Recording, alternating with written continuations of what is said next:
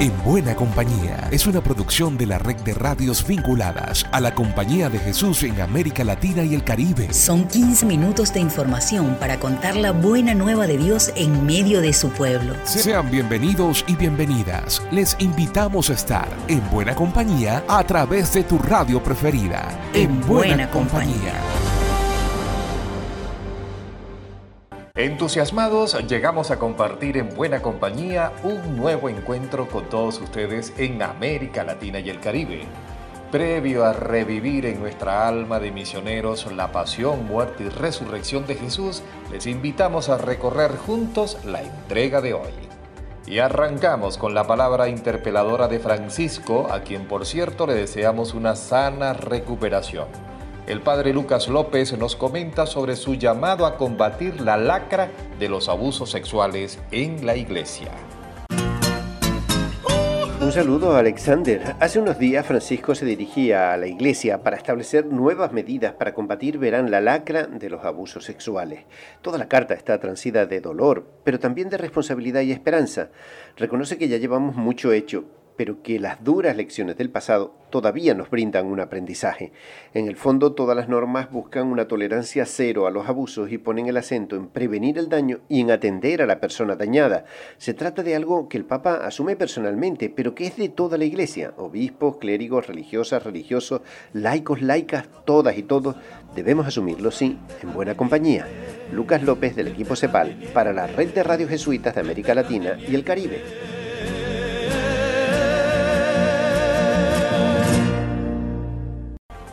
Llegó la Semana Santa y desde México nos invitan a sentir el corazón arder con el itinerario espiritual. Elizabeth Ángel nos cuenta los pasos. Magis México presenta el itinerario de Semana Santa Sentir el Corazón Arder, un material dedicado a jóvenes con actividades y reflexiones para acompañar la vivencia de la Semana Santa 2023, basado en las invitaciones que nos regala el Evangelio sobre los discípulos de Maús y su encuentro con el resucitado, donde los discípulos desesperanzados al encontrarse con Jesús renovaron su esperanza e hicieron que su corazón ardiera de amor y entrega. Este mismo encuentro es el que ha motivado a los jesuitas a compartir la alegría de descubrir a Dios, ya que San Ignacio expresó, vayan y enciendan el mundo, como invitación a los primeros compañeros a encontrarse con el resucitado en cada una de sus realidades. Hoy nos acompaña el padre David Ortiz, director de Vocaciones Jesuitas México, quien está al frente del itinerario. Hola a todas las personas que nos escuchan. Este itinerario se compone de cuatro fichas y se pueden realizar de manera personal o en grupo. La primera ficha tiene como objetivo reflexionar sobre el caminar en compañía de Jesús. La segunda ficha es la que hace referencia al jueves santo. La tercera ficha es sobre la pasión y muerte por último, se presenta la ficha de resurrección. Aquí aplicamos los sentidos para ser conscientes de las sensaciones externas y prepararnos para profundizar a sentimientos y sensaciones internas que nos hagan reconocer la entrega amorosa de Jesús. Se nos invita a meditar sobre cómo nos relacionamos con las otras personas y cómo desde ahí influimos en el cambio de nuestra sociedad. Encuentra Sentir el Corazón Arder disponible para descarga a través de Facebook Magis México. Elizabeth Ángel de la Compañía de Jesús en México para En Buena Compañía. Los argentinos acudirían este año a elecciones generales. Con Diego Benítez de Radio Trujuy FM en Buenos Aires conoceremos cómo está el clima electoral en este país que se debate en medio del aumento de la pobreza. Este 2023 se cumplen 40 años ininterrumpidos de democracia en Argentina, y los ciudadanos eligen quién será su nuevo presidente a partir del 10 de diciembre, cuando finalice el mandato de Alberto Fernández. Pero esta no será la única elección del país. Este año también se renueva gran parte de las bancas de las cámaras de diputados y senadores, y se vota para elegir gobernador en 21 de las 23 provincias que integran el territorio, además del jefe de gobierno de la ciudad autónoma de Buenos Aires. En Argentina, el voto es obligatorio para mayores de 18 años hasta los 70, pero desde los 16 años y pasados los 70 se puede ejercer ese derecho en forma optativa. El calendario electoral para este año se organizó de la siguiente manera. Primarias abiertas, simultáneas y obligatorias, paso, el próximo 13 de agosto. En esta instancia, se dirimen las internas de los espacios políticos para definir quiénes serán los candidatos a cargos electivos por cada partido. Los precandidatos deben obtener un mínimo del 1,5% de los votos para avanzar hacia las generales. Elecciones generales, el próximo 22 de octubre. Se elige la fórmula presidencial y los legisladores nacionales. Además, algunas provincias adhieren a este calendario y realizan sus elecciones a cargos locales. En el caso de que ningún candidato supere la mayoría necesaria, es decir, el 45% de los votos o el 40% y una diferencia del 10% con el resto de los postulantes, se llama balotage. Eventual balotage el 19 de noviembre participan solamente los dos candidatos que más sufragios hayan obtenido y gana el que más cantidad de votos obtenga. Desde FM Trujuy, Buenos Aires, Argentina, informó Diego Benítez para la red de radio jesuitas de Latinoamérica. Nos vamos a Brasil. Seguimos en el Vía Crucis que también tiene su Vía Lucis. El padre Jonas Carvalho de Moraes nos habla sobre la Semana Santa en clave de la espiritualidad ignaciana. Soy el padre Jonás, actual párroco de la iglesia San Luis Gonzaga, de la Compañía de Jesús en la provincia del Brasil. El Trido Pascual es la celebración más importante de nuestra fe católica. El Trido Pascual es una celebración única en la que los fieles católicos recuerdan el acontecimiento principal de su fe, la pasión, muerte y resurrección de Jesucristo. Esta celebración comienza en el jueves santo con el recuerdo de la última cena y la institución de la Eucaristía. En el Viernes Santo se recuerda la pasión de nuestro Señor Jesucristo su crucifixión y muerte. El sábado santo tiene lugar la gran celebración de la vigilia pascual, en la que preparamos nuestro corazón y nuestra vida para acoger con alegría el sentido de la resurrección de Jesucristo en el presente y en la concreción del mundo en que somos ubicados. El trido pascal es una ocasión para celebrar y renovar nuestra fe en Jesucristo resucitado, presente en el mundo a través de nuestros hermanos y hermanas. Es la oportunidad que Dios nos concede para profundizar nuestra reflexión sobre la vida que estamos a llevar. Es un momento para recordar y revivir la entrega y el gesto de amor supremo de Jesucristo por toda la humanidad y también por nosotros. Así, renovamos la esperanza en la vida eterna. Las características del trido pascal varían según la región y la tradición cultural de Brasil. Son celebraciones ricas en las que los fieles expresan su fe y tradiciones a través de celebraciones, procesiones, fiestas populares, vía sacra, etc. Estamos llamados a ser la presencia concreta de Jesucristo resucitado, Señor de la vida en el mundo a través de las realidades en las que estamos insertos. En buena compañía le damos la bienvenida a Radio Fe y Alegría Coatepeque del Salvador, una emisora que también integra la Asociación de Radios Participativas del Salvador, ARPAS, y nos comparte la misión que tienen en defensa de los derechos humanos de los más vulnerables. Un saludo a Alexander. ARPA significa Asociación de Radios Participativas de El Salvador. La misión que nosotros tenemos es incidir conjuntamente con los sectores populares en la construcción de una sociedad democrática, equitativa y sustentable a través de la comunicación participativa y alternativa y la educación popular. Somos una coordinadora de medios alternativos y comunitarios referente nacional y regional que impulsa la democratización de la comunicación Eso es lo que hace ARPAS en, nuestro territorio con las 22 radios que tenemos en todo el país. ARPAS nació allá por, por 1992 cuando se firmaron los acuerdos de paz y después tuvimos la, la crisis cuando fue de turno el gobierno de Tony Saca que mandó a cerrar las radios y fue a través de la lucha social de las comunidades que se logró que los equipos fueran devueltos a las radios. Es así como hoy en día poseemos una frecuencia que la compartimos las 22 radios en todo el país, la 92.1. La lucha no ha sido fácil y hoy en día estamos con una actitud de parte del gobierno de turno que no le da publicidad a las radios comunitarias a manera de ahogarlas económicamente. Pero las radios pues a través de sus alianzas con las organizaciones populares y alianzas estratégicas en el exterior, ha logrado sobrevivir para salir adelante. La radio, pues, es un testimonio fiel de la defensa de los derechos humanos de nuestra población. Soy Elín Jordán Barrera de Radio Fe Alegría Coatepeque, socio oficial de ARPA del El Salvador, para En Buena Compañía. Y llegan las buenas nuevas de la CEPAL en la voz de Tiffany Trejo. Gracias Alex, un saludo para toda la audiencia. Ya está publicada la palabra de la CEPAL de marzo 2023, escrita por el padre Roberto Jaramillo, que nos cuenta desde lo que ha sido su aprendizaje en estos nueve años, cuál es la importancia de las redes y en qué consiste su aporte específico. En su reflexión el padre Roberto explica que una red nace, se desarrolla y justifica su existencia solo en función de una misión común mayor, que es la suma de los intereses de sus componentes, lo que es una perspectiva fundamental sin la cual una red no puede sobrevivir. El texto nos ayuda a comprender que una red no tiene futuro si los miembros solo buscan en ella el interés de su propia organización o proyecto. Es decir, en palabras del padre Jaramillo, lo nuestro ha de ser tan o más importante que lo mío.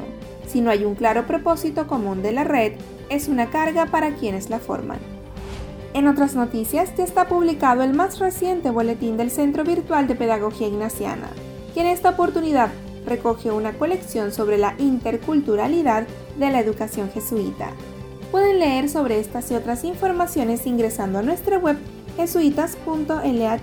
Para En Buena Compañía, Tiffany Trejo, del equipo CEPAL. Este es un programa de estrenos. Recibimos a Mora Podestá directora del Sistema de Calidad en la Gestión Escolar de la Federación Latinoamericana de Colegios de la Compañía de Jesús en América Latina y el Caribe, FLAXI. Con mucha alegría compartimos que la plataforma Educate Magis ha publicado nuestro reporte anual en inglés. Por otro lado, docentes de nuestros colegios comparten, en un video disponible en nuestras redes sociales y página web, sus reflexiones sobre lo que significa en sus vidas ser parte de un colegio jesuita.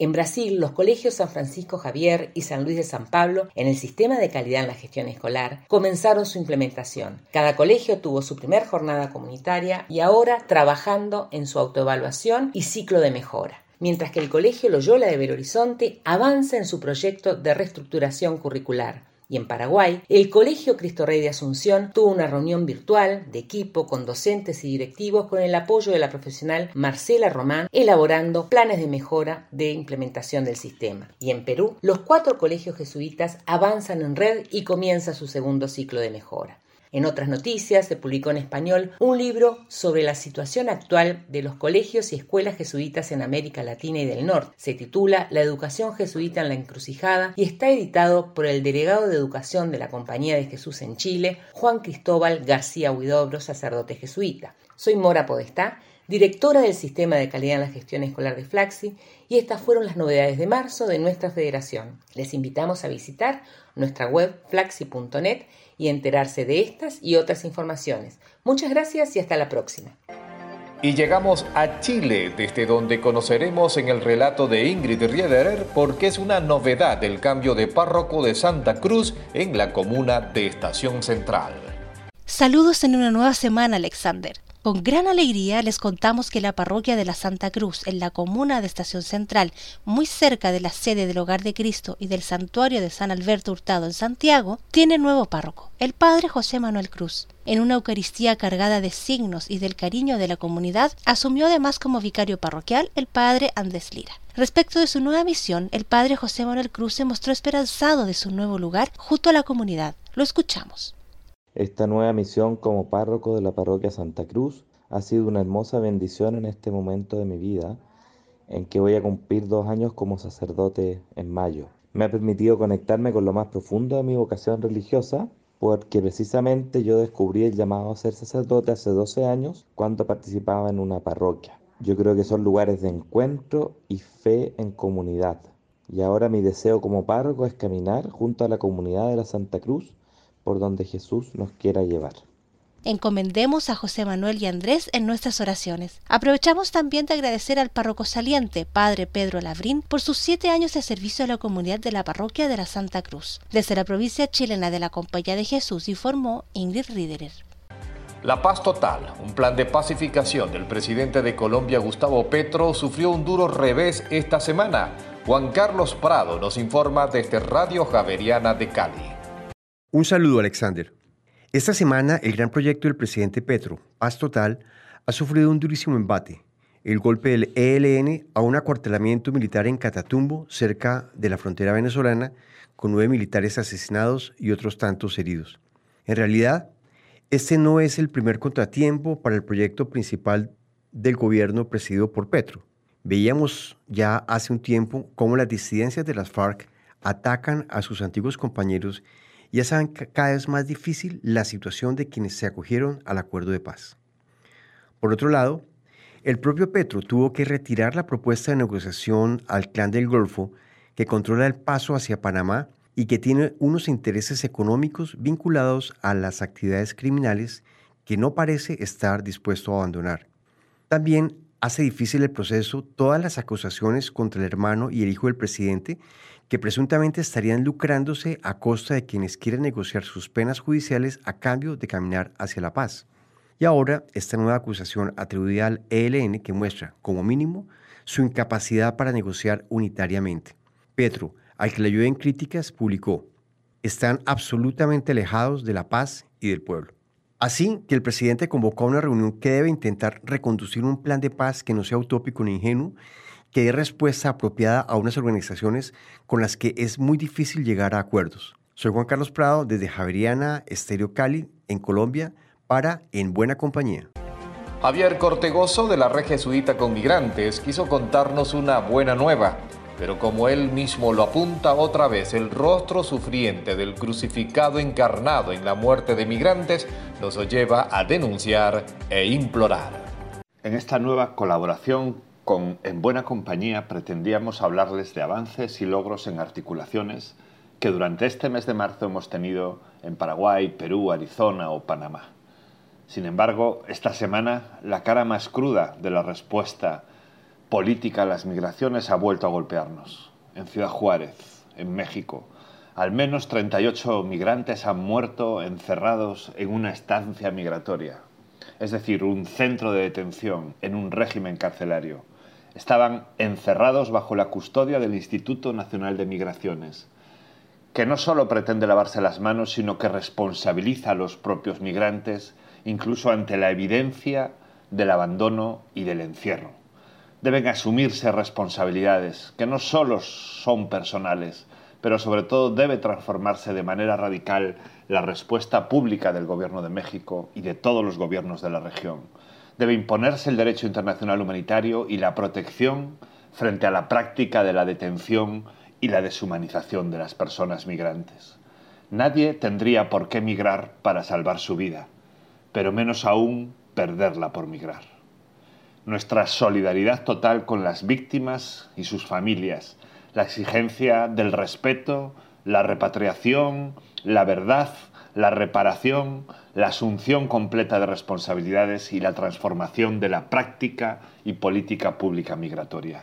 Soy Javier Cortegoso de la Red Jesuita con Migrantes. Y para cerrar con el quién es quién, saludamos al padre Gabriel Roblero, provincial de la Compañía de Jesús en Chile.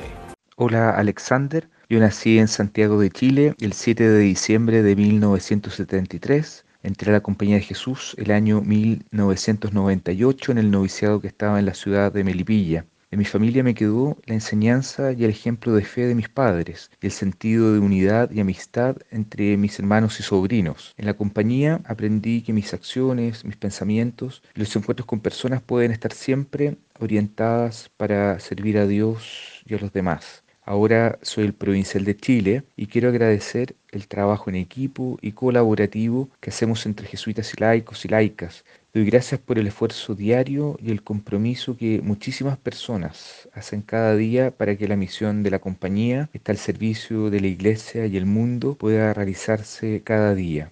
Soy Gabriel Roblero, provincial de los jesuitas en Chile, para En Buena Compañía. Por mi parte será hasta la próxima. Sigamos con Jesús en este camino de la cruz y en el camino también de la resurrección.